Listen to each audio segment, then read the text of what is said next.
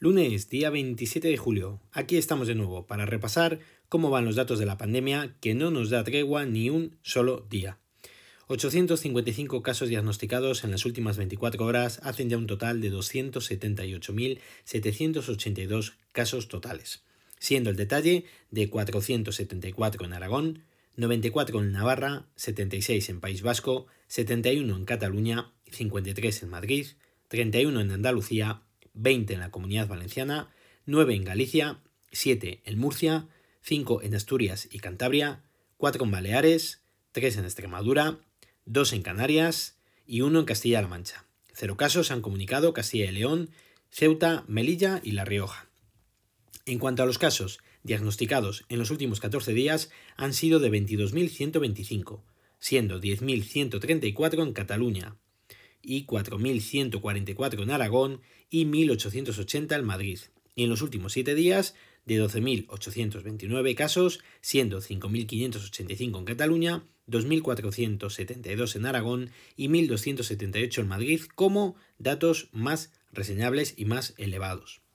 Los casos diagnosticados con fecha de inicio de síntomas en los últimos 14 días han sido de 7.645 y en los últimos 7 días han sido de 2.303.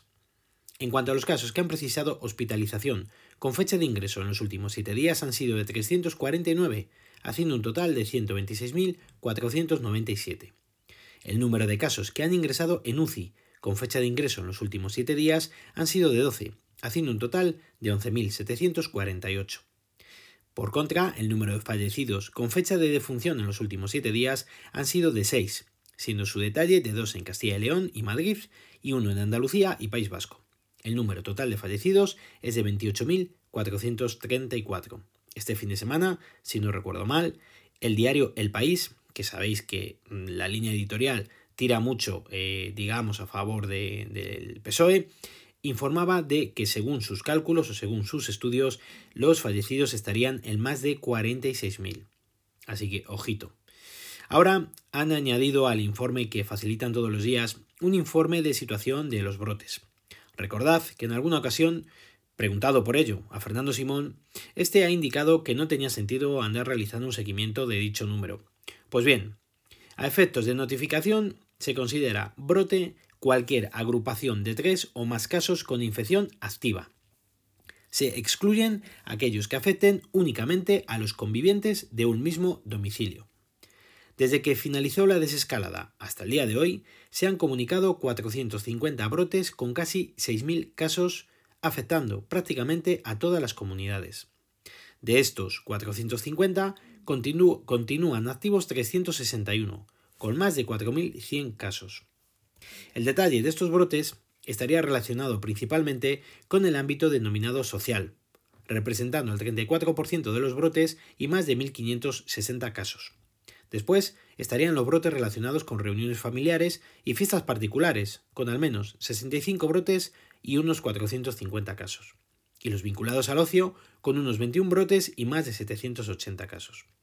Todos estos casos que os he comentado serían como, digamos, el grupo principal de brotes, ¿vale? El primero. El segundo grupo sería el laboral, con todos los trabajadores del sector hortofrutícola. Y el tercer grupo sería un componente mixto, detectándose en el ámbito familiar y desplazándose a otros ámbitos. Destacan también los brotes que se producen en los centros sanitarios, los brotes familiares que afectan a más de un domicilio y los ocurridos en entornos sociales vulnerables.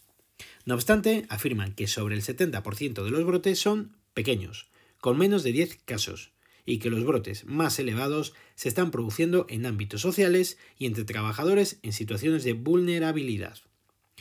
Hoy ha vuelto a salir en rueda de prensa el doctor Fernando Simón, después de sus merecidas vacaciones. Todo el mundo tiene derecho, desde luego que sí.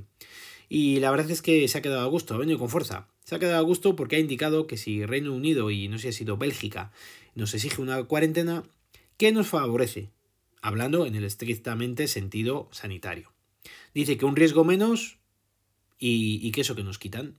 Ahora me pregunto yo, ¿Qué pasa con el turismo? Que era lo más importante para relanzar la economía, o uno de los puntos más importantes. Yo creo que estas eh, declaraciones van a traer cola. Por lo demás, según él, no estaríamos en la segunda ola. Y si así fuera, dice que no es homogénea en toda la península y que no está habiendo transmisión comunitaria.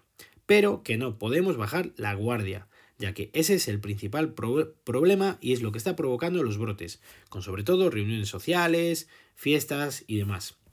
Tened cabeza, por favor. Respetar las medidas impuestas y la distancia de seguridad siempre que se pueda. Y con un poquito que hagamos cada uno, esperemos que esto no se descontrole todavía más. No podemos volver a confinarnos, por salud. Y después, evidentemente, por la economía, puesto que si la economía también está mal, nos afectará a la salud, a los ánimos, que ya están regular, y a todo lo que nos rodea. Vamos con el apartado de tecnología. Hoy os quería comentar bueno, varias cosillas de manera rápida.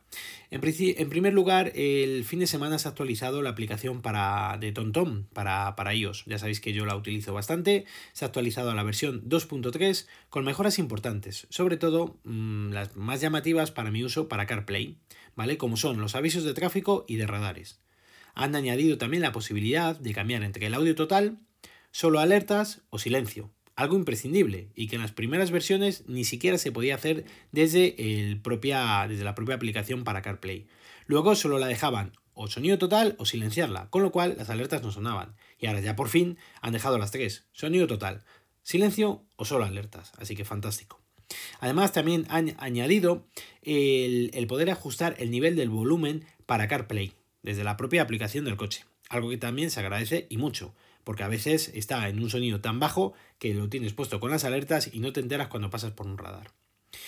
Más cositas, muchos rumores, muchos rumores están agolpando en torno al mundo de Apple. Se habla de un lanzamiento inminente de un nuevo iMac, con nuevos procesadores, traerían los últimos de Intel y un rediseño profundo. También se habla de unos AirPods con diadema, es decir, unos AirPods Studio que se podrían llamar y hasta un HomePod mini, que anda que no lleva dando guerra el HomePod mini, o las veces que ha salido. Pero ojito que todo esto, según algunos filtradores y algunos analistas, se podrían producir estos lanzamientos esta misma semana. También se ha comenzado a poner fecha a los eventos de presentación de los futuros productos de Apple, como por ejemplo los iPhone o los nuevos Apple Watch. Y alguna otra cosita, que en principio se verían para el mes de septiembre, más exactamente se rumorea que podrían ser para el 8 de septiembre. Luego habría otro nuevo evento para el mes de octubre, que podría ser el día 27, donde se podrían presentar unos nuevos iPad Pro, así como los primeros ordenadores con los procesadores de Apple, con los Apple Silicon. También, y según varios indicios encontrados en la beta para desarrolladores de MacOS Big Sur, podría ser que los Mac llegaran a albergar el Face ID de los iPhone para funciones de desbloqueo y demás características ya conocidas por todos nosotros. Por hoy nada más, amigos y amigas. Primer día de la semana, ha costado prepararlo, ya veis qué horas, aquí con nuestro unión y alevosía. Voy a ver si diciendo que creo que ya es hora. Así que nada más, amigos y amigas, mañana más y mejor. Si queréis contarme algo, lo podéis hacer al mail elgafaspodcast.com o en Twitter como arroba elgafaspodcast. Recuerda visitar mi blog, os dejo la dirección en las notas del episodio. Un saludo a todos y muchísimas gracias por vuestro tiempo.